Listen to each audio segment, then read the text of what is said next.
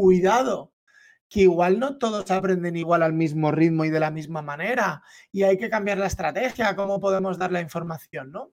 Y a partir de ahí se empieza a hacer un bombardeo de innovación educativa en el que yo creo que las tendencias actuales, y creo que son las que debemos de abordar, los retos, los desafíos que los modelos didácticos más están entrometiendo, es todos aquellos modelos que responden, por un lado, a la diversidad cognitiva, entendiendo diversidad cognitiva eh, como que individualizan los aprendizajes y por otro lado son capaces de personalizar, generar itinerarios, fomentar la autonomía, diferentes ritmos, eh, trabajo por los rincones, grupos heterogéneos, todo eso creo que es lo que está ahora mismo más eh, en tendencia. Y además sumado en un cambio de paradigma radical en cómo evaluamos, cómo, cómo miramos eh, la gestión del aprendizaje de nuestros alumnos.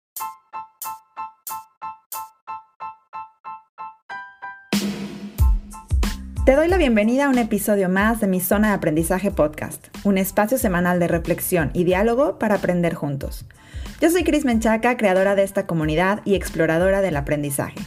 En esta tercera temporada te comparto conversaciones con expertos en el mundo del aprendizaje para obtener ideas, herramientas y técnicas que podamos implementar en nuestro día a día. También estaremos reflexionando sobre la educación y la transformación que está viviendo este sector en México y Latinoamérica y te presentaré a los líderes y emprendedores educativos que se están atreviendo a hacer las cosas diferente con sus propuestas y proyectos innovadores. Todo esto para darte herramientas que aceleren tu propio aprendizaje. Si eres educador, docente, líder de algún proyecto educativo, edupreneur o simplemente te apasiona aprender a través de la experiencia como a mí, quédate que esto cada vez se pone mejor.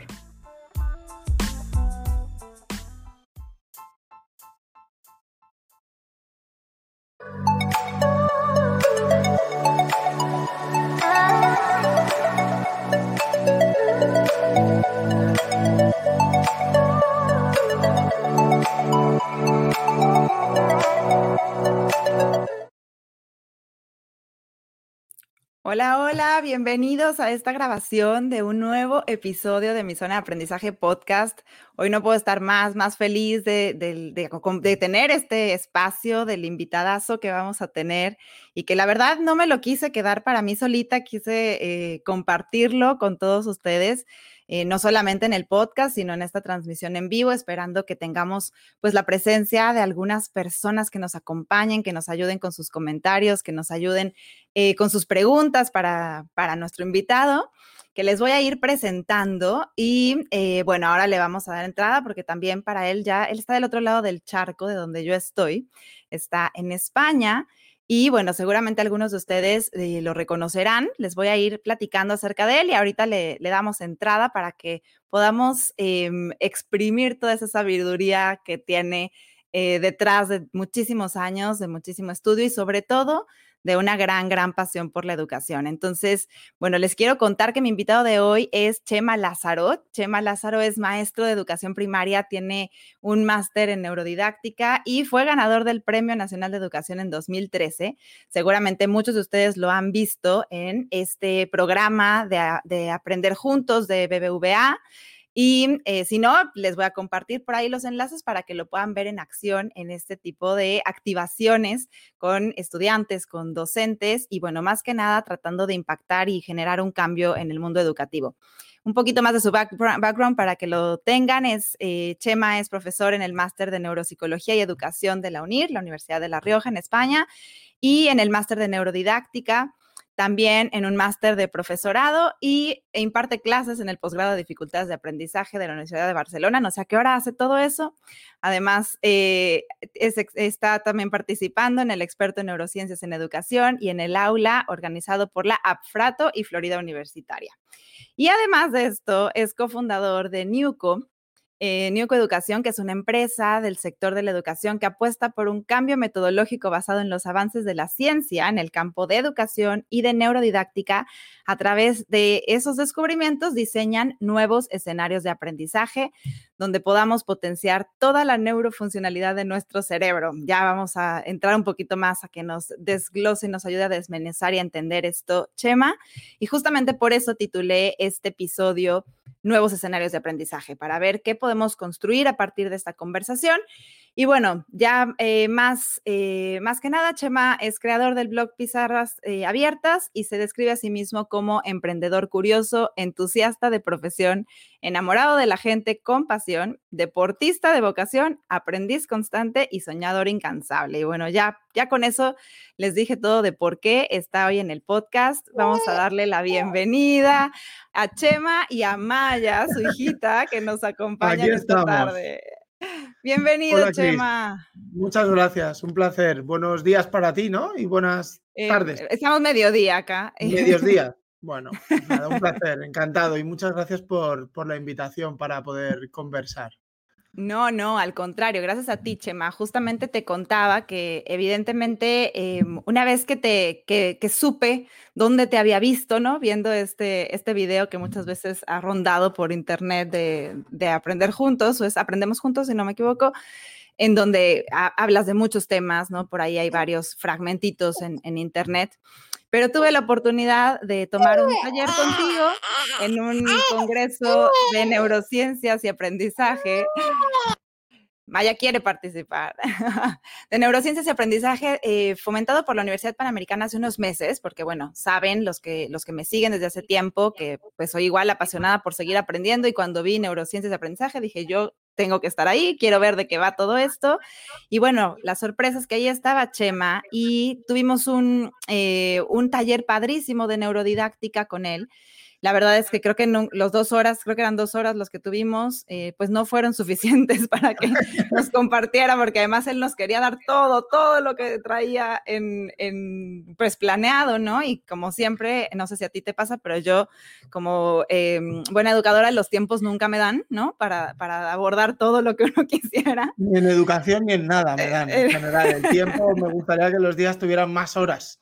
Seguro. no, no es posible es lo que hay. Entonces hay que, hay que adaptarse. Y bueno, yo dije, me encantaría, más allá del tema, eh, conocer y traer a Chema al podcast, porque, sabes, Chema, aquí en el podcast eh, no solamente aprendemos de los temas que traen los expertos, por supuesto, sino lo más valioso que nos llevamos es aprender de ustedes como personas. Entonces, em, por eso me encantaría que iniciáramos esta conversación, si me lo permites, preguntándote, porque te he escuchado en varios lugares decir que eres un gran motivado y por eso te gusta también motivar a otros. Entonces, Cuéntanos o compártenos por ahí para irte conociendo qué es eso que te mantiene motivado para hacer lo que haces, que además es un montón.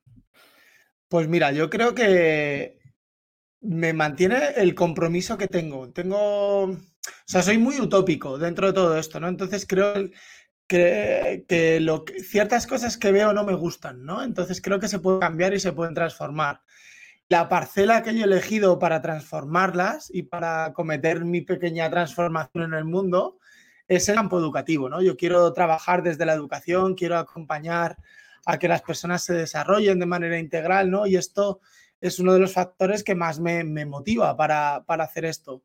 Y luego un impulso final, ¿no? Y es ah, desde que he sido padre hace ya seis, casi seis años, pues sobre todo el compromiso con intentar ser justo, ser fiel y, que mis hijos crezcan en un entorno saludable, en un entorno sano y dejarles el mejor legado que creo que les voy a poder dejar, que es una buena educación, ¿no? Entonces esto es mm. lo que más me motiva hoy en día y en lo que me empujo, ¿no? Ese, ese idealismo de intentar cambiar las cosas desde la parcela que he elegido. Claro, claro. Me encanta y te escuché decir por ahí en un fragmentito, creo que de una TED Talk que ahora has estado también participando. Ah, sí, eh, de la de Y espero que no sea un spoiler. Eh, por ahí es esta frase que decías de educar es pelear los futuros. Me encanta. no es mía, no es mía, eh, es de una filósofa catalana que se llama Marina Garcés que leí hace nada, hace dos meses aproximadamente, el libro que se llama Escuela de Aprendices, que todavía lo tengo aquí en mi mesa del despacho. Y es un libro un poco que habla de, la transformación del concepto de la escuela, del concepto de la, educación, repensando los qué y los para qué, ¿no? Eh, eh, este, este cambio de, de paradigma y esa cita que ya tiene de pelear los futuros eh, y, trabajar desde la coexistencia me parece preciosa. Sí. Me, la, quedé, la escuché, me la quedé y la estuve dando vueltas. Mira, la pues cita exactamente es. Em, ¿dónde, ¿Dónde está? Ay, ¿dónde está? No la encuentro. Bueno, tú sigue ya si la encuentro, yo te la, retomo. Que tengo aquí Dale. el libro. buenísimo. Y bueno, me gusta porque aparte podemos poner ese libro como una referencia también en las notas del podcast. La he encontrado, Cris. buenísimo. Educar no es aplicar un programa. Educar es acoger la existencia, elaborar la conciencia y disputar los futuros. Bah, es que es. Bueno. Eso daría como para hacer otro libro, ¿no? Esa sola frase. Esa sola frase. Lo hablaba con un amigo, con José Ramón Gamo, que digo, a veces que lo leo y me pongo como de pie de, de, del agobio así que me genera, ¿no? Como cuando estás viendo una película, un thriller, algo y te pone, te excita y te pone muy nervioso, pues a veces leerla a ella me genera esta misma sensación de, de falta de aire de estas ideas, de decir, Dios mío, qué barbaridad lo que está diciendo esta mujer y cómo me está haciendo a mí replante generarme nuevas preguntas, que esto es una de las potencias que tiene la filosofía. Totalmente, totalmente. Y creo que muchas de las personas que estamos en el mundo educativo, eh, no solamente este año, que ha sido, por supuesto, muy disruptivo todo lo que ha sucedido en educación, eh, creo que estamos llegando a eso, ¿no? Y me gusta, de hecho, que lleguemos a esa parte de cuestionarnos, de generar nuevos eh, cuestionamientos, nuevas preguntas. Antes de continuar, te quiero invitar a descargar la guía Potencia tu aprendizaje en 10 pasos, la cual diseñé cuidadosamente para ti porque estoy segura que en un mundo lleno de información, lo que necesitamos es alguien que nos acompañe en nuestro camino de aprendizaje. Si eres como yo, es porque te anotas constantemente en cursos, webinars, workshops, congresos, conferencias y te sumas a tantas experiencias de aprendizaje que a veces te pierdes o no sabes cómo ni por dónde implementar todo aquello que has recibido. Estoy segura que también tienes mil cuadernos, notas, post-its y carpetas que has acumulado a lo largo de los años y te preguntas repetidamente si debes tirarlos, escanearlos o volverlos a leer. En esta guía encontrarás los 10 pasos que te están faltando para dejar de consumir contenido sin sentido, sacarle el mayor provecho a lo que aprendes y potenciar así tu aprendizaje. Así que no esperes más y mientras escuchas el episodio visita www.misonaaprendizaje.com diagonal descargables o busca el enlace en las notas del episodio y descarga tu guía Potencia tu aprendizaje en 10 pasos hoy mismo. Continuamos con el episodio. Yo sé que en tu experiencia, Chema, y tú lo has contado también en varios foros que te, que te he escuchado, eh, hablas de que tú iniciaste tu carrera como educador eh, en la calle, como educador de calle, ¿no? En estos eh, ambientes informales, tuviste algún contacto con personas en la cárcel desde, el lado educativo. Y a mí me surge como la inquietud porque por la forma en la que veo que, que tienes precisamente esta utopía de generar un cambio, una transformación y sobre todo la motivación que no para, ¿no? De hacerlo. Eh, gracias Jimena, que nos dice por ahí que se escucha muy bien. Laura Jimena, gracias por estar aquí también.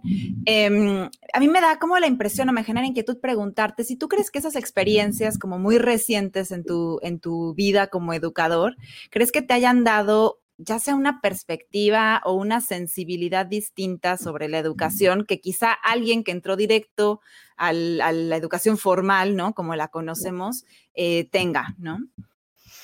O sea, desde luego, creo, no solo que te da una visión y una perspectiva, sino te, te pone un poco para qué vale educar, ¿no? O, cuál es la función incluso de, la propia escuela, ¿no? Esta, esta escuela que intenta compensar muchas veces las desigualdades. O sea, personas, los niños especialmente, no tienen la responsabilidad de nacer donde han nacido. Y la escuela tiene que intentar eh, compensar las desigualdades del, propio contexto, del, del propio entorno. ¿no? Y yo esto es algo que aprendí cuando, cuando trabajé de, de educador de calle, aprender a convivir con otras culturas, que era una de las de las funciones que teníamos, perdonadme. No, hombre, para nada. Em, especialmente recuerdo la época de educador de calle, cuando trabajé con, los, con los menores, eh, me hizo eh, eh, entender que tenían, el, educador tiene un papel muy preponderante en el, en el desarrollo integral de esas personas, ¿no? y luego con el tiempo lo he ido viendo en, en, algunas escuelas que he visitado. Recientemente estuve, vaya tarde, Así es, natural. Chema en vivo. Vivo en una casa baja y, pasa mucha gente. Y mi perro pues, se entretiene en charlar con los demás. Decía que había visitado unas escuelas recientemente en Valladolid, en un barrio con muchísimas nacionales, muchas nacionalidades, mucha etnia gitana, ¿no?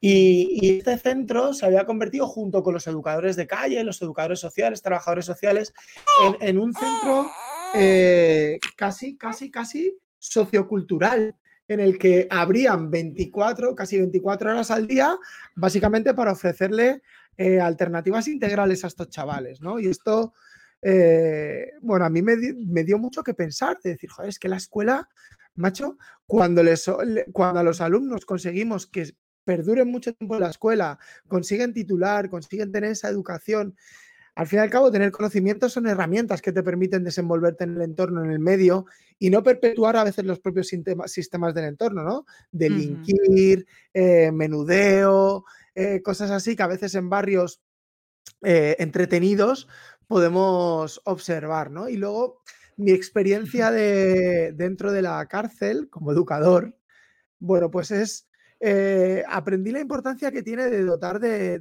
esta inteligencia emocional, de estas estrategias a las personas, ¿no? Cuando aprendemos a comunicarnos, a ser... muchas veces la gente está porque no sabe gestionar sus problemas del día a día, no sabe eh, encauzar un problema que ha tenido y que eso deriva en una mala praxis, ¿no? Y ahí la escuela tiene, tiene una parte también, también importante, como esa parte más más compensatoria. O sea que he aprendido mucho y además creo que ha sido una experiencia ya en mi vida.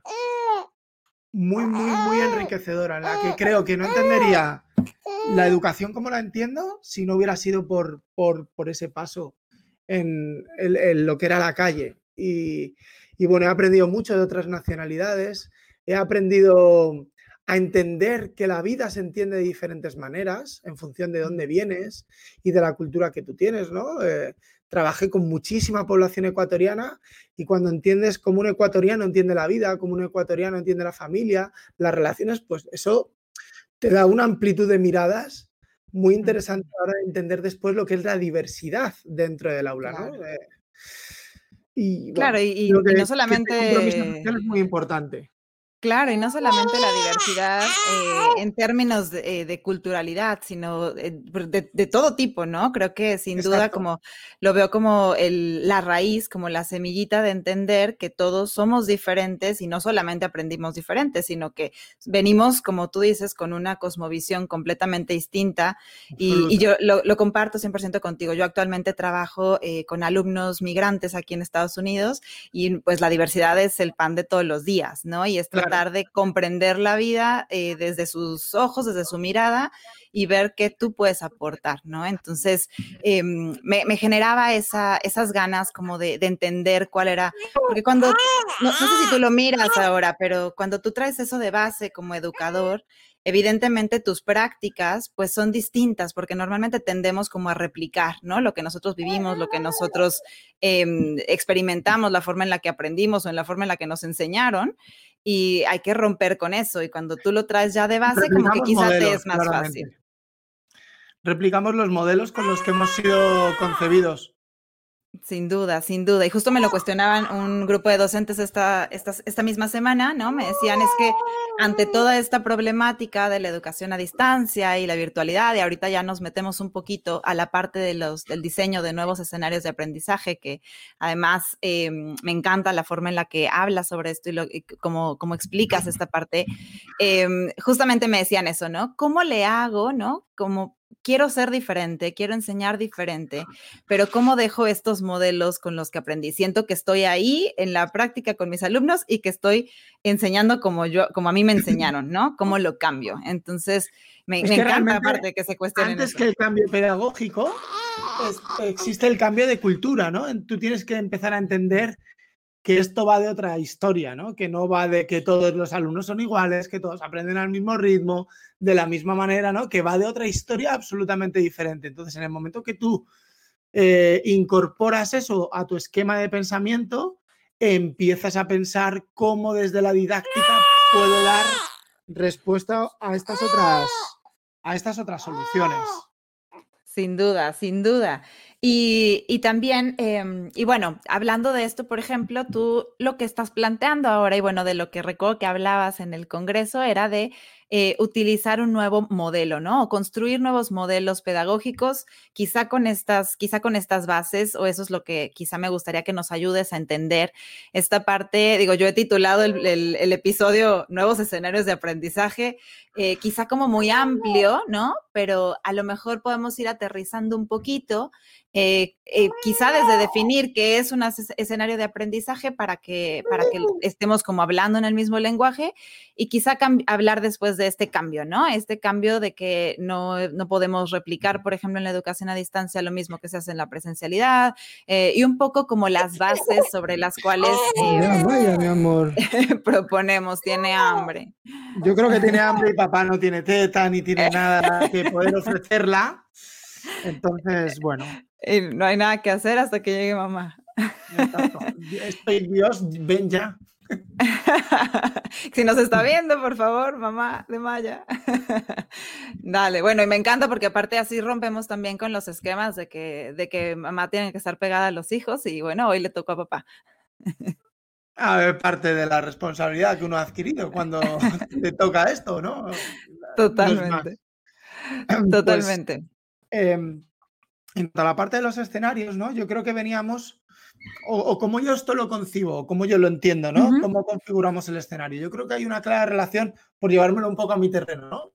Hay una clara relación en, cómo entendíamos el funcionamiento del cerebro antes, ¿no? Un, un, funcionamiento del cerebro por cajas, compartimentalizado, muy centrado en la genética, en la inteligencia, factores únicos, ¿no? Y con todo esto montamos un modelo educativo muy centrado en el desarrollo y transmisión de conocimientos, porque era un momento en el que la información estaba muy limitada y muy restringida, no estaba tan democratizada como, como ahora mismo, ¿no? Y además esa, ese modelo era muy unidireccional en el que una persona comunica, transmite y además eh, estructuramos todo el modelo a través de asignaturas vertebrales, ¿no? La lengua, las mates, la historia, la plástica, la música. Y ese modelo lo hemos ido replicando, replicando, replicando durante muchísimo tiempo, con muchísimo éxito, eh, y ha funcionado muy bien durante mucho tiempo. ¿Qué es lo que ocurre? Que a finales del siglo XX empieza a haber una irrupción de, de nuevas preguntas en este paradigma de, oye, igual las cosas se pueden hacer diferentes, ¿no? Igual eh, igual ya no son las necesidades del contexto las que ahora priman, ¿no? Sino que son otras. ¿Qué podemos hacer en torno a esto, no? Y hay un boom en el estudio del campo de las neurociencias, nos damos cuenta que el cerebro resulta que ya no está tan compartimentalizado, que trabaja en red, que se comunica entre las diferentes áreas, que sabemos que ya no solo prima la razón sobre la emoción, sino que están relacionadas, ¿no? Con lo cual las emociones tienen muchísimo que ver dentro del aprendizaje. Hablamos de, de que no hay una jerarquía de la genética, sino que el ambiente influye, con lo cual igual las escuelas tienen una obligación para compensar esas desigualdades y, a partir de ahí empieza a haber un ejercicio de la didáctica, ¿no? De intentar dar respuestas a esas necesidades. Y además hay una irrupción eh, de, empezar a estudiar los trastornos del neurodesarrollo, ¿no? Como algo más normalizado dentro de las aulas. Irrumpen los TDA, los TDAH, las dislexias, los TAN, los TEL, todos estos trastornos que nos dicen, cuidado, que igual no todos aprenden igual al mismo ritmo y de la misma manera y hay que cambiar la estrategia, cómo podemos dar la información, ¿no?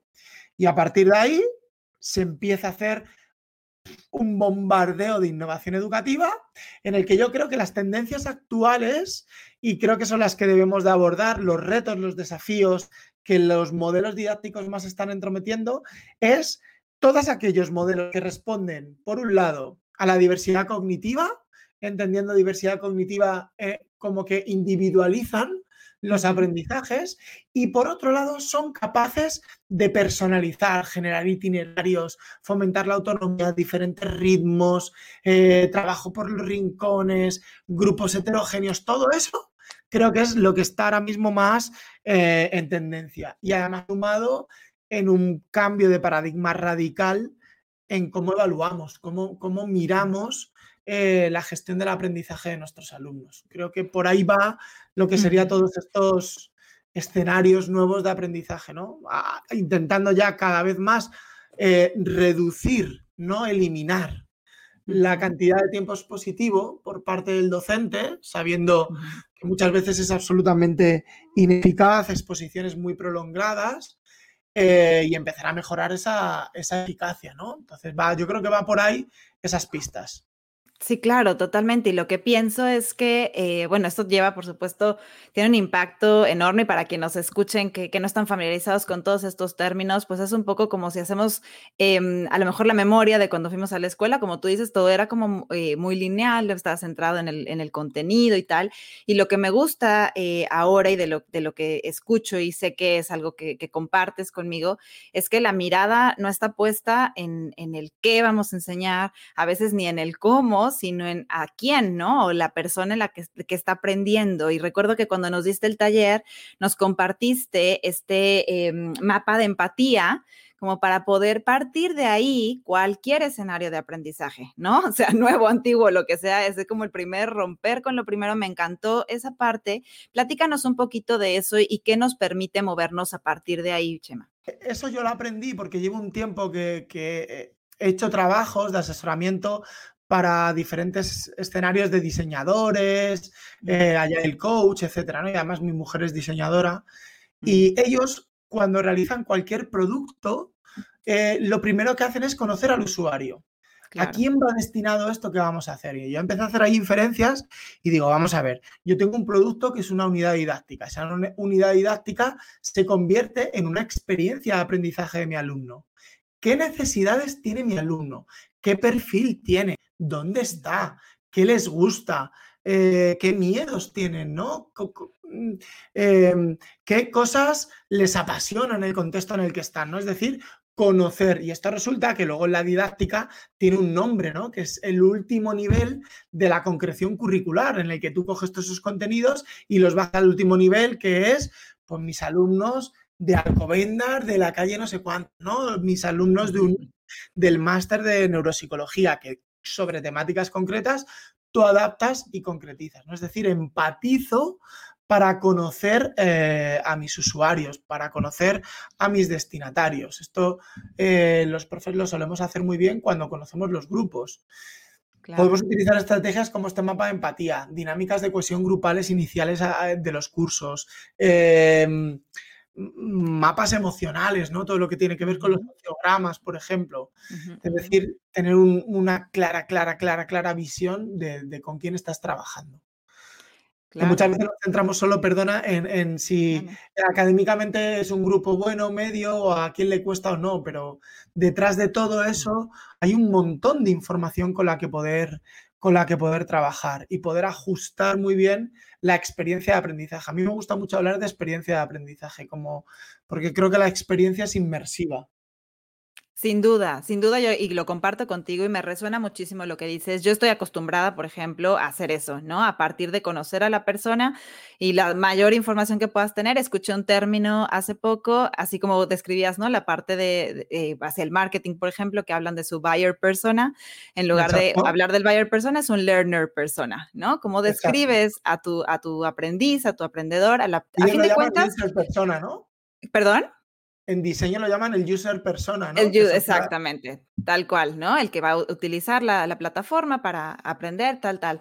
Em, pero justamente es como volver la mirada hacia, hacia la persona, ¿no? Hacia la persona misma, para quién estás creando, para quién estás diseñando y ajustar el contenido a eso y no al revés, ¿no? Entonces es un, eh, es un cambio diferente, es un cambio de mirada, porque también te posiciona a ti en un, como educador, digamos, o como guía de aprendizaje, en un lugar completamente distinto.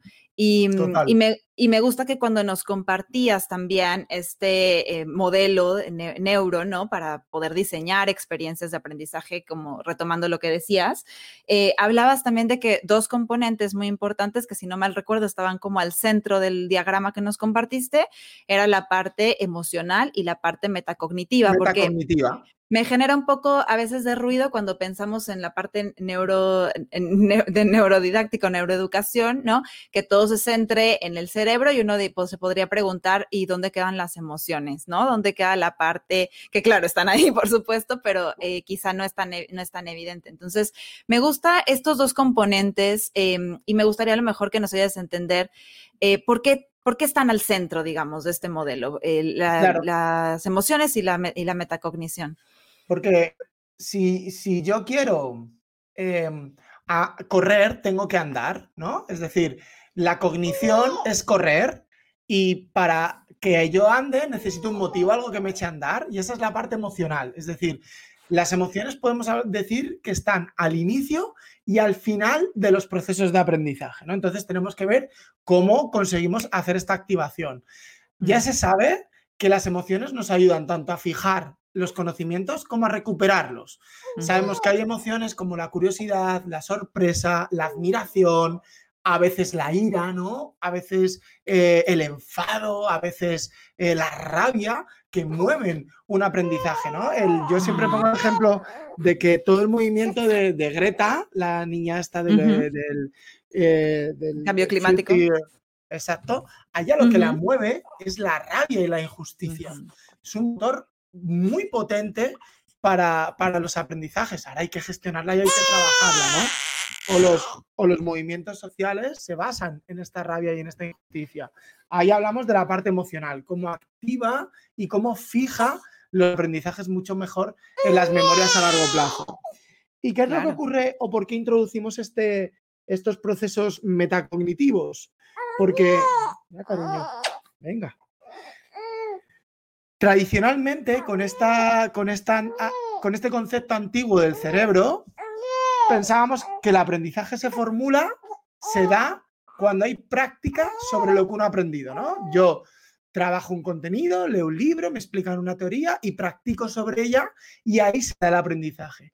Hoy ya sabemos que esto no es cierto, que no es cierto solo con la práctica, que era la práctica repetitiva de la que tú hablabas, ¿no? De la que yo he aprendido, o sea, de la que yo he aprobado muchos exámenes por esto de, de machacar mucho, ¿no? Recuerdo hacer millones de problemas de estadística para poder resolver la estadística, pero no tenía ni idea. Entonces, yo tengo que adquirir el conocimiento, necesito practicarlo y además necesito reflexionar sobre mis procesos de aprendizaje, sobre mis conocimientos y sobre los procesos que me han llevado. Es decir, tengo que reflexionar sobre mi cognición y sobre la metacognición. Hablaríamos de cognición como los aprendizajes y la metacognición sobre la reflexión del proceso, de los resultados y de los propios aprendizajes en sí. ¿no? Entonces, es muy importante empezar a introducir esta cultura de pensamiento dentro de las escuelas. ¿Cómo, la vamos a ir eh, incorporando, ¿no? Eh, ayudando a nuestros chicos y chicas a pensar, a aprender a tomar decisiones, a saber qué estrategias son más eficientes en función de qué reto, qué desafío o de su momento, de su forma de organizar la información, ¿no? Estas habilidades que a muchos adultos nos hubieran encantado que nos las hubieran trabajado antes, ¿no? claro. Eh, aprender a diferenciar lo, lo principal de lo secundario, todas estas estrategias son muy importantes mucho más que estrategias como la relectura o como estrategias como el repaso o estrategias de mecanización o, repetición. Claro, totalmente. Y yo tengo una frase que siempre digo en el podcast, Chema, que es, sin reflexión no hay aprendizaje, ¿no? Total. para darle como este, este peso, este énfasis a lo que dices y que también me parece eh, complementario decir que es, es un proceso que te permite también, por ejemplo, pensando en los niños, en los jóvenes, conocer qué es lo que a ti te funciona en términos de aprendizaje o cómo tú puedes aprender mejor, ¿no? Con esta parte de la metacognición y que vayas como eh, quedándote eso también para tu futuro, para que, digo, a fin de cuentas lo que queremos es que haya eh, aprendedores autónomos, ¿no? Y es hacia lo que está virando hoy en día, que les pedimos que aprendan, pero no, eh, que aprendan solos, que estén en casa, que gestionen sus tiempos, etcétera, y que no saben cómo hacerlo porque no, no están conscientes, ¿no? Entonces, eh, bueno, nada, yo, yo, yo, creo que esto eh, tiene que ir permeando cada vez más y estoy segura que a medida que, que sigamos eh, difundiendo, ¿no? Que sé que es una de las misiones que tienes, por ejemplo, en Newco, esta parte de la difusión y de trabajarlo.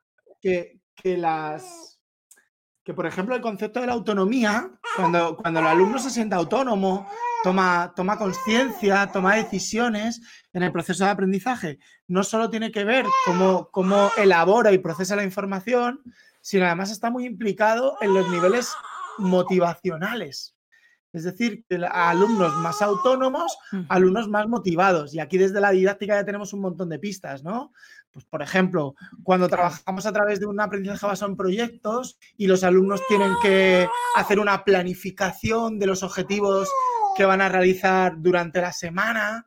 Eh, oye, Maggi, eso es una, una, práctica fantástica y está muy ligado al desarrollo de funciones ejecutivas y un largo etcétera, eh, que hoy sabemos que son determinantes a la hora de construir los aprendizajes más significativos nuestro rol también como educadores en todo esto, pues cambia, ¿no? Se convierte en algo completamente distinto, porque si pensamos en un docente de hace, eh, no sé, 40 años, pues yo puedo pensar como en algo como súper rígido, como, ¿no? El que tenía que tener control sobre de absolutamente todas las aristas, como, eh, etcétera. Y hoy sabemos que el educador es una persona que tiene que lidiar con un montón de cosas. Y por cierto, te lo tengo que decir, estoy asombrada de tu autorregulación. Si yo tuviera a mi bebé llorando así en las manos, estaría sudando. ya usted te hubiera dicho, paremos en la transmisión. Una cosa es lo que, expreso y otra cosa es cómo lo estoy gestionando, ¿no? Pero, pero mira, podemos, podemos usarlo de ejemplo si quieres para explicar algo, ¿no? Mira, claro. Yo ahora, eh, o sea, estoy calmado, ¿eh? Pero ¿qué es lo que ocurre? Tengo cierta sensación de agobio. Primero, porque no te estoy atendiendo a ti y a la gente como, como me gustaría. Segundo, porque no la estoy atendiendo a ella como también me gustaría. Y eso, eh, fisiológicamente, ¿qué me hace estar, eh, estar recibiendo? ¿no? Porque una cosa es la emoción que tengo, ya la tengo ubicada. Fisiológicamente, ¿qué tengo? Estoy con el ritmo un poco acelerado. Evidentemente tengo eh, sudoración, ¿no? Eh, tengo mm, muscularmente, no estoy del todo relajado, ¿no? ¿Y eso qué me hace? Intentar expresar, de decir, bueno, es una situación normal, es lo que hay, ¿no? La niña tiene un mes, está muerta de hambre y no puedes hacer nada. Entonces, lo mejor que puedes hacer es intentar hacer que todo sea más cómodo, eh, eh, intentar naturalizar la situación. Chris te está ayudando, la gente lo entiende perfectamente, pues ya está, no pasa nada. Esto es la vida, ¿no? Y entonces esto es lo que me voy monitoreando para poder hacerlo. Y creo que esto es la gestión emocional del día a día de cualquier persona y esto también hay que acompañarlo con nuestros alumnos, ayudarles a esa identificación esa regulación y esa expresión de esa, de esa emoción, ¿no? Si yo me pusiera aquí de los nervios, eh, dejamos de hablar, no, tampoco, bueno, yo, como tú lo has dicho muy bien, ¿no? Habría que, que, normalizar. Estábamos con el rol del docente, que la memoria de trabajo todavía no, aprovechemos eso. Pero justo me da pie para hablar precisamente de, todo lo que ha implicado, de todo lo que implica, digamos, un cambio de paradigma educativo para los actores de la educación, ¿no? En este caso, eh, los docentes, los educadores, los líderes que toman decisiones y tal, porque no dejamos de ser personas, ¿no? Si nos situamos nosotros también en este mapa de empatía y este mapa de empatía lo ampliamos no solamente hacia los alumnos,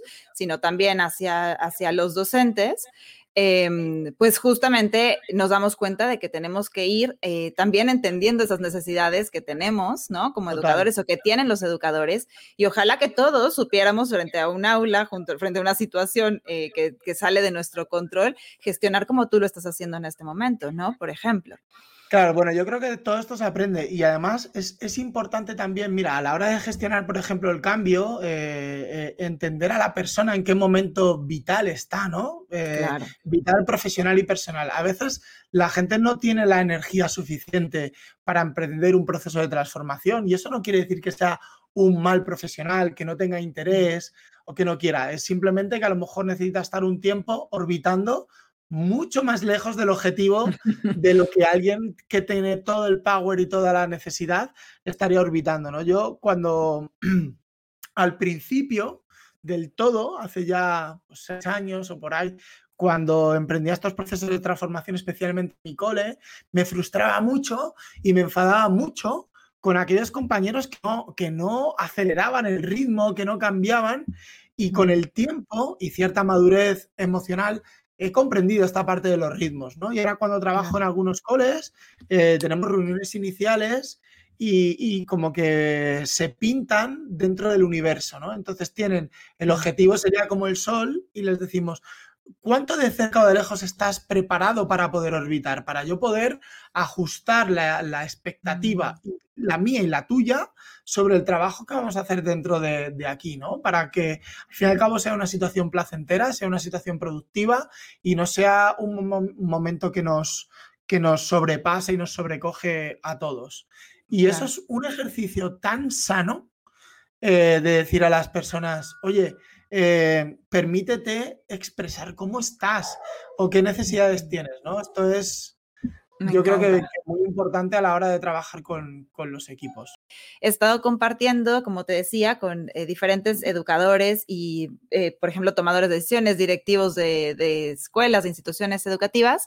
Y una de las cuestiones que más observo y que va ligado a lo que, a lo que decías es em, como que la gente se siente incompetente, como que ha impactado todo este no saber gestionar o no saber diseñar qué se, qué se espera de ellos, que las estrategias ya no funcionan igual que antes, eh, etcétera, etcétera.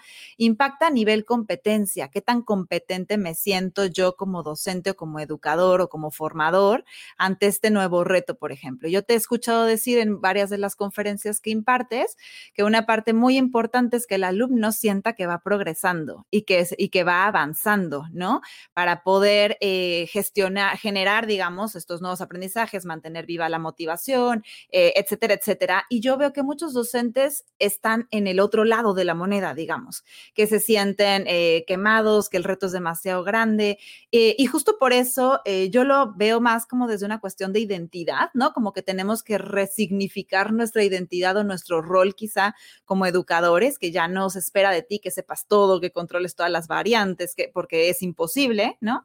Em, pero también lleva a una cuestión importante en que se sienten poco competentes. ¿Cómo, ¿Cómo entiendes? No sé si tú también lo ves y lo vives con las personas con las que trabajas y de alguna manera qué claves eh, eh, o cómo entiendes, por ejemplo, tú que tendría que girar este nuevo rol para que esa parte pues eh, deje de suceder cada vez más, ¿no? Porque sin duda que son personas súper capaces, ¿no? Que, tienen esta eh, misma utopía que tú y yo compartimos de querer seguir aportando al mundo y que desde la trinchera de la educación, pero que, pues, no sé, por alguna razón no fluye. O sea, a mí me pasa igual, ¿eh? yo, yo, creo que hay ciertos momentos en el que uno adquiere un cierto nivel de conocimiento de competencia que después se vuelve a generar un vacío que tienes que volver a llenar, ¿no? Y es, es una constante de, de, seguir aprendiendo. ¿Qué tiene nuestra profesión? Que, nunca lo sabes todo.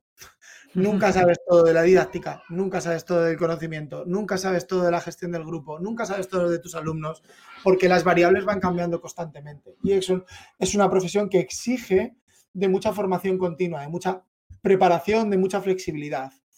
Exige además este cambio de rol con el que además hemos crecido, pues también nos hace decir, ostras, igual eh, esta percepción de, pérdida del estatus se implica también un poco, ¿no? Es decir, ¿cuánto de terreno tengo que ceder para que otros ocupen? Porque, seamos sinceros, ¿no? Si tú manejas bien la materia, dar clases magistrales está chupado. ¿no? Porque también te importa muy poco el que haya al otro lado, ¿no? Bueno, que si no se entera, pues que se lo vuelva a ver. Digo, que haga más tarea, ¿no? Y si comunicas bien y encima te manejas bien la materia, pues ya la bomba. El problema es cuando cedes ese espacio a que ocurra la incertidumbre, porque ya esas variables tú no las vas a manejar. Entonces, yo creo que, los profes hoy en día debemos de manejar eh, variables tales como un gran conocimiento de la materia. Además, los alumnos lo valoran muy bien cuando saben que tú conoces lo que estás dando en profundidad y en extensión. Y eso no implica saberlo todo. Hay veces que hay que preguntar, no os preocupéis, no lo sé, lo voy a mirar y os voy a dar una respuesta. ¿Vale? Esto es algo natural. Es, absurdo pensar que alguien sabe todo de todo. Claro. Uno, manejo del conocimiento. Otro que debemos de tener, creo que tenemos que tener un buen manejo de la gestión del aula, ¿no? Cómo gestiono los conflictos, cómo gestiono la comunicación, cómo gestiono los tiempos, los egos, las personalidades. Esa parte creo que es fundamental en un docente de hoy en día, dado que al otro lado tenemos unas vidas que nos importan y bastante. Y luego la tercera pata, que para mí es muy importante, eh, debe ser alguien que se preocupa por sus alumnos. Y cuando digo que se preocupa es que se preocupa, que hace preguntas del índole que estás, qué necesitas, cómo te acompaño, eh, en qué te puedo ayudar, ¿no? Creo que esto es fundamental. Y cuando tú proyectas estas tres, estas tres, ¿no? Eres un gestor bueno de la didáctica y del grupo, manejas el conocimiento y encima llegas, enganchas, eh, generas vínculo, creo que son tres componentes muy determinantes que luego pues, pues compensan otras, otras malas praxis, otras debilidades. Yo siempre digo que nunca he sido el mejor profesor eh, dando la materia, pero, pero he sido un profesor muy bueno en la construcción del, del, clima socioemocional de aula. Esto lo he hecho muy bien y la verdad es que los alumnos enseguida se vinculaban con lo que iba ocurriendo. Claro, claro. Y, ahí, por ejemplo, me, mm, volviendo a esta parte que dices, eh, me gustaría como hablar de este poder que tiene el feedback, que me parece que es una de las formas de poderle demostrar al alumno que te interesa, ¿no? O de poder abrir un espacio de diálogo, de intercambio en el que, en el que sepa, ¿no? Porque creo que algo que está pasando mucho y que veo en muchos lugares es, pues, administremos contenido, como tú decías, démosles eh, tareas que resolver, las entregan y después de la entrega, ¿qué pasa? Pues a lo más una calificación, ¿no? Y saber si, si por ahí eh, lo recibió o no lo recibió el profesor, pero eh, para que haya un aprendizaje, para ir un poquito más allá, quizá el alumno necesita saber si no nada más fue entregar y listo, ¿no? Entregado o no entregado, sino si realmente hubo algo que se moviera en él, ¿no? Em, y creo que para eso el feedback, y lo hablabas muy, em, me gustó mucho cómo lo abordaste, por ejemplo, aquella vez en el taller, em, de, inclusive darles a los, a los educadores estrategias para devolver, ¿no? Pero me gustaría a lo mejor que nos, que nos platiques de ese poder que tiene el feedback, y no solamente para el alumno, sino también en esta parte que hablábamos del educador. Ah, ahí hay una cita que, que que, un día yo creo que fue tomando alguna cerveza o algo, eh, se me ocurrió con unos colegas y, yo les decía en, plan de cachondeo, hablando del feedback, eran educadores muchos de ellos, digo, es que hay una cosa que es muy importante y es diferenciar qué es dar feedback a qué es dar por el feedback, ¿no? Y es que los educadores muchas veces la evaluación la utilizamos para, para añadir dolor al alumno, ¿no? Como algo punitivo, algo que refleja lo que no se sabe hacer, refleja los fallos y estadísticamente el alumno comete más fallos que, o sea, más aciertos que errores. Sin embargo, en nuestra cultura señalamos el error por encima del acierto. A mí esto ya me, genera una contradicción, ¿no? Por ejemplo, de, dónde yo estoy poniendo el foco? Y eso genera una parte de autoconcepto sobre el, el mismo y sobre la tarea, ¿no? Entonces, de, ahí nace la idea de, querer suministrar un feedback de calidad a nuestros alumnos, entendiendo que lo relevante del proceso de aprendizaje no es el producto, no es el resultado, sino que es el proceso que me lleva a mí a adquirir ese resultado, ¿no? Además, ¿por qué creo en esto y lo creo profundamente? Porque cuando yo le digo a alguien que lo que importa es el proceso, le estoy eh, eh, eh, poniendo el foco en el que los atajos no son buenos. No es bueno que tú copies, que hagas cosas que no tengas que hacer a cambio de tener un 9, un 8 o un 10. Eso no vale, amigo. Vale que el 8 o el 9 sea fruto de todo lo que tú has trabajado y te lo has currado. ¿no? De, de alguna manera le estoy diciendo que el foco está en cómo él persevera, cómo él trabaja duro, cómo se organiza, cómo se planifica. Y a partir de ahí viene el cómo yo suministro este feedback para que sea aprovechado por parte de los alumnos, ¿no? Y aquí hay una técnica archiconocida, todo el mundo, si no la conoce, debería de conocerla, ¿no? Que es la técnica del sándwich, en el que yo lo que hago es eh, intento compensar los aspectos a mejorar con los aspectos a mantener, ¿no? Aquellos aspectos que han sido muy bien trabajados con aquellos aspectos que habría que mejorar. ¿Cómo lo hago? Empiezo mi feedback con aquellos aspectos a mantener porque son buenos. Cuando los tengo dados, meto el fiambre, que sería aquellos todos aspectos a mejorar y vuelvo a cerrar con aspectos propositivos. Mucho mejor cuando los formulamos en primera persona del plural, ¿no? Nosotros eh, vamos a trabajar en y a partir de ahí que el alumno te perciba que tú estás implicado en el proceso. Eh, ese feedback debe estar em, Em, equilibrado. No podemos dar ni una falsa alabanza ni demasiados palos, ¿no? Debemos de, ajustar en el que aquellos aspectos a mejorar deben de ser los suficientes que el alumno va a poder trabajar en adelante para mejorar. A veces damos tantos, tantos, tantos que el alumno lo ve inabarcable y no quiere eh, cometer nada. Y sobre todo, sobre todo, sobre todo, sobre todo, y lo más importante, es lo que va a hacer el alumno después de lo que le hemos suministrado el feedback, ¿no? Yo, hablando con, mis alumnos de, UNIR, de la, de la UNI, ellos valoran muy, muy, muy positivamente eh, este feedback cualitativo de cada uno de sus trabajos. Y además se puede observar cuando, cuando ese feedback existe, ellos ponen el foco en la mejora de los siguientes trabajos. Al alumno le encanta agradar, el alumno quiere agradecer a, su profesor, ¿no? Y quiere trabajar. Y ahí se tiene que generar ese binomio de complicidad en el que yo te genero expectativas positivas porque sé que puedes, te agradezco. Si tu trabajo ha sido brillante, te agradezco la lectura porque me lo he pasado pipa y he aprendido mucho, ¿no? y genero ese, ese vínculo emocional a través del feedback. Claro, claro. Y yo he utilizado esa técnica del sándwich muchas veces, sobre todo en devolución con, con equipos docentes que me, que me ha tocado eh, gestionar y, sé que es muy efectiva. otra cosa que siempre les recomiendo es que no sé si han visto este programa de Nailed It, donde les ponen a hacer pasteles, eh, gente que no sabe cocinar, pero lo que me gusta es la forma en la que les devuelven el feedback. Siempre, aunque su creación sea un desastre, siempre hay algo bueno que rescatan los jueces de decirle, o al menos, mira, lograste el tono del color, ¿no? O se acercó un poco a, como siempre, buscar, aunque el producto sea un desastre, siempre buscar en el proceso, como tú dices, algo que se pueda rescatar y creo que eso me parece em, como clave, como fundamental, ¿no? Y, mm, bueno, em, me gustaría a lo mejor para no, no quiero eh, robarte mucho más tiempo del que, del que habíamos destinado para, para eso. Em, a lo mejor que, sé que este, eh, no sé, que impactamos por ejemplo, mucho dentro del aula, los alumnos, cómo vamos eh, moviéndonos, cómo vamos transformando esta parte, el nuevo modelo educativo, la nueva, el nuevo eh, paradigma. Y yo sé que tú ahora estás también enfocado en poderlo compartir tanto a instituciones, ¿no? Como a otros educadores. Em, bueno, no, no, sé, no sé si ahora, sé que lo vienes haciendo un tiempo, pero ya un poco eh, fuera, digamos, de estas instituciones em, más formales en las, que, en las que trabajas, ¿no? Exacto, más académicas, sino hacerlo más desde el lado de atreverte tú a emprender tu propio proyecto, eh, hacerlo con la base, no, sin tener que transformar nada, sino que algo ya, ya venga con esta misma idea, con este mismo modelo.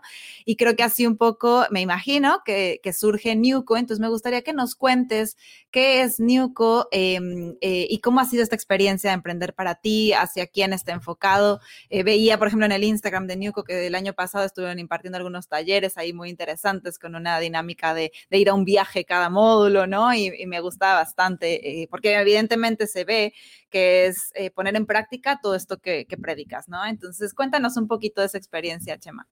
Mira, pues Niuco nace hace, Mi hijo Luca nació en 2015, en 2014 nace, nace esta idea. Em, a mí me dan el Premio Nacional de Educación en el 2013. Yo empiezo ahí a pensar que, el, que, la forma de trabajar se puede sistematizar, se puede trabajar con un modelo teórico y un marco detrás, y yo empiezo a trabajar en torno a eso, ¿vale? A hacer esta sistematización de lo que yo hacía dentro de aula. Ahí me junto con algunos, con algunos colegas que me ayudan mucho a trabajar esto y lo emprendo con ellos, con José Ramón Gamo, eh, el que más empuja en este proyecto en esta idea.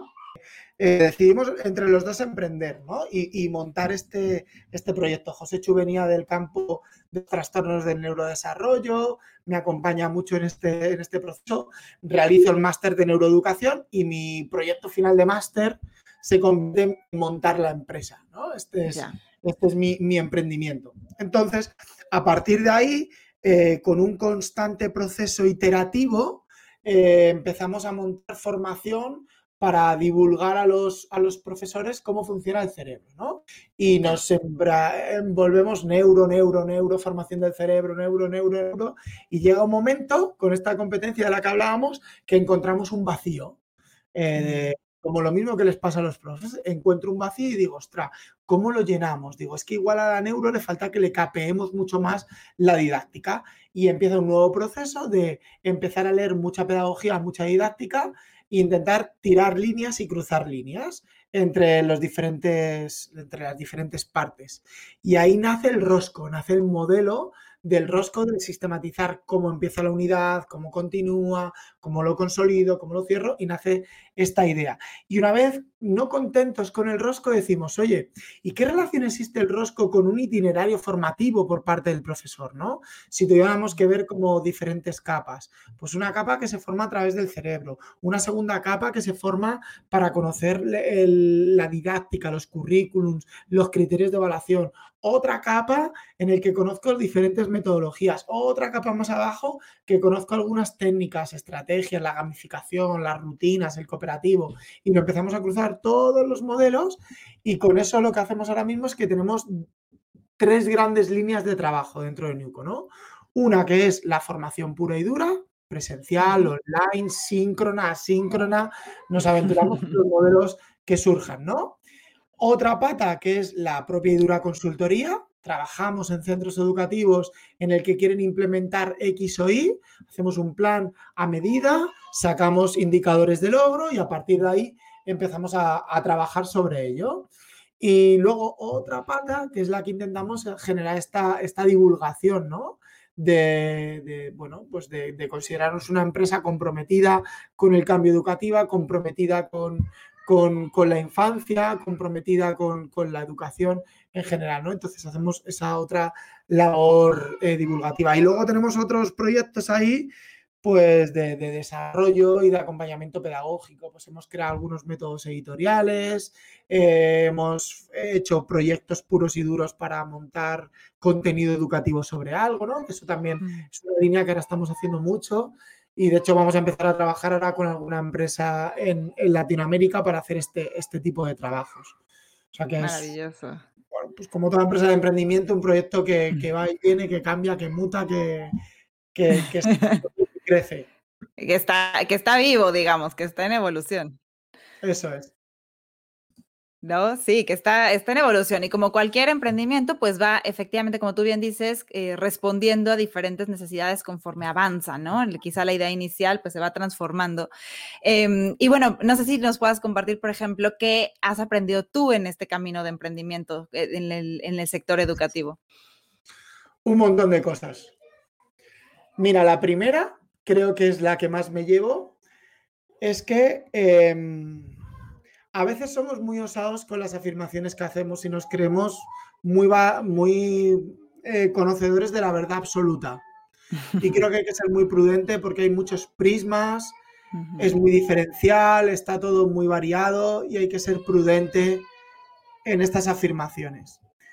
Otra, otro factor que he aprendido eh, en este tiempo es la relevancia que tienen las personas en cualquier cambio por encima de los métodos, de las ideas. Creo que las, cuidar la persona, la materia prima, es lo más importante que existe en cualquier proceso. Las personas son las que transforman las cosas.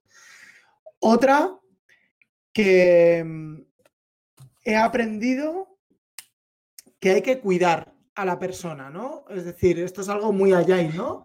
La persona por encima del producto entregable, ¿no? Pues si un profe no le da tiempo a preparar algo, es más importante cuidarlo que entregarlo.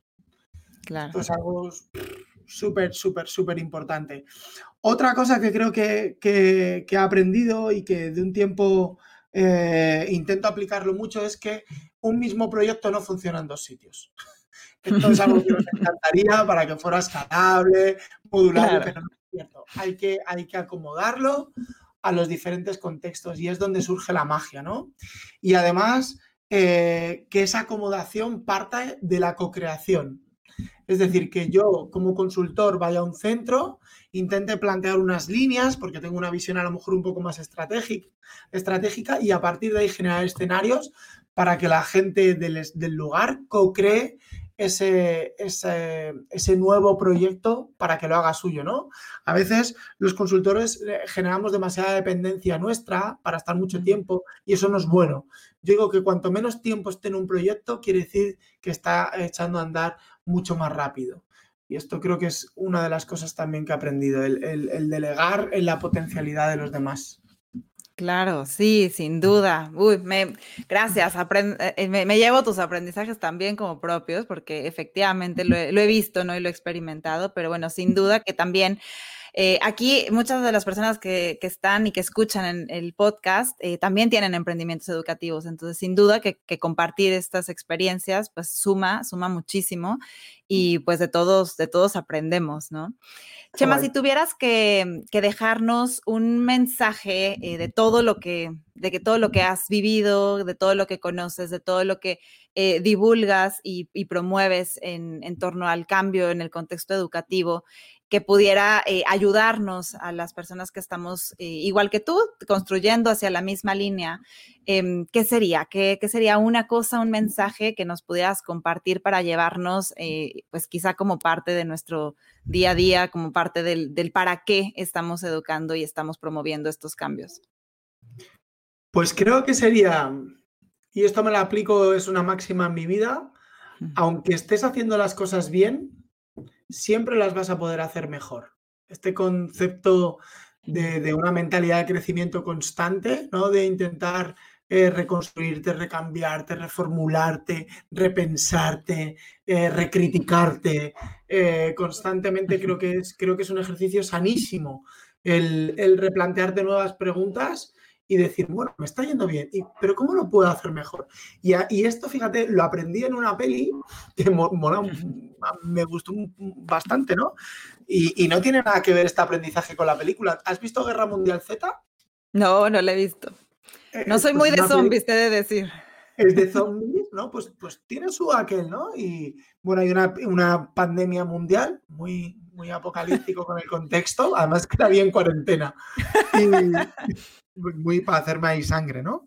Claro. Y resulta que, que, llega un momento de la película y los zombies no entran en la zona de Jerusalén. Y, y llega allí el protagonista ahora y les dice, ¿cómo habéis conseguido que, no irrumpan aquí los zombies, no? Dice, pues mira, eh, porque hemos pensado mucho, porque nos juntamos en una mesa la gente que tenemos que tomar las decisiones y aplicamos un modelo que se llama el 10 más 1 o el 13 más 1, no me acuerdo qué cantidad es, pero sí era más 1. Dice, ¿qué quiere decir esto? Dice que si todos estamos de acuerdo en algo, hay uno que está obligado a pensar de manera diferente. Mm. Y esto me ayuda un montón, ¿no? Es decir, vale, ya tengo una solución, pero ¿cómo lo vería alguien que no está de acuerdo? Y a partir de ahí empieza a generar nuevos mecanismos. Creo que esto es un ejercicio muy sano, sobre todo en estos tiempos eh, de contexto y de cultura en el que parece que los extremos están tan sumamente eh, polarizados y, obsesionados con la verdad absoluta. ¿no? Replantearnos de cómo sería esto si otro pensara diferente. Claro, me encanta y que lo uno a esto que nos comenta, que nos contabas y nos compartías al principio de tu experiencia con distintos contextos y con la diversidad, en no quedarnos con una sola mirada, ¿no? Como dices, querer dar soluciones quizá desde una, eh, desde una burbuja o desde una perspectiva, cuando quizá hay muchas otras que salen de nuestro radar, de nuestro contexto. Entonces creo que se liga perfecto al, al idea inicial. único, Chris, no existen soluciones únicas. Es que eso es así, entonces tendremos que ver cómo, cómo trabajamos esas diferentes realidades. Claro, totalmente, totalmente. Pues Chema, yo me podría, te podría que, este, tener aquí más tiempo porque me encanta eh, compartir, sobre todo con personas como tú que tienen años y años de experiencia y eso les brinda una gran, gran sabiduría también. Pero bueno, también sé que tienes que seguir con tus obligaciones familiares, sé que es viernes en la tarde y hay que descansar. Y llega la hora de los baños y llega el rock and roll a casa. ya me imagino. Pero bueno, te puedo decir como eh, ya una mamá más veterana que todo eso pasa y después ya vienen otras cosas más divertidas.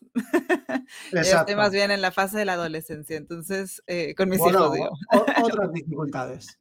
otras dificultades. Pero bueno, te agradezco infinitamente, infinitamente tu tiempo, el que te has compartido así tan eh, natural eh, con la compañía de tu pequeñita, con todas estas eh, circunstancias pues de vida, a fin de cuentas, y que te has dado la oportunidad de pasar por mi zona de aprendizaje. De verdad, te lo agradezco infinito. Y, y, bueno, pues feliz de seguir tus pasos. Yo les diría que no pierdan de vista a Chema Lázaro, que está haciendo grandes, grandes cosas. Es un crack en el mundo educativo y sin duda que nos inspiras y, nos reafirmas ese, esa utopía de seguir queriendo impactar el mundo desde la trinchera de la educación. Ya lo decía Galeano, ¿no? Hay que por lo menos seguir caminando hacia ella. ya de menos, exactamente. Entonces, bueno, Chema, pues te agradezco muchísimo y te dejo que sigas y seguimos conversando. Este espacio es tuyo, cada que quieras volver, por favor, siéntete en libertad de. Muchísimas gracias, Chris. Gracias a ti. A todos los oyentes y nada, espero que disfruten. Un placer, gracias. Gracias a ti.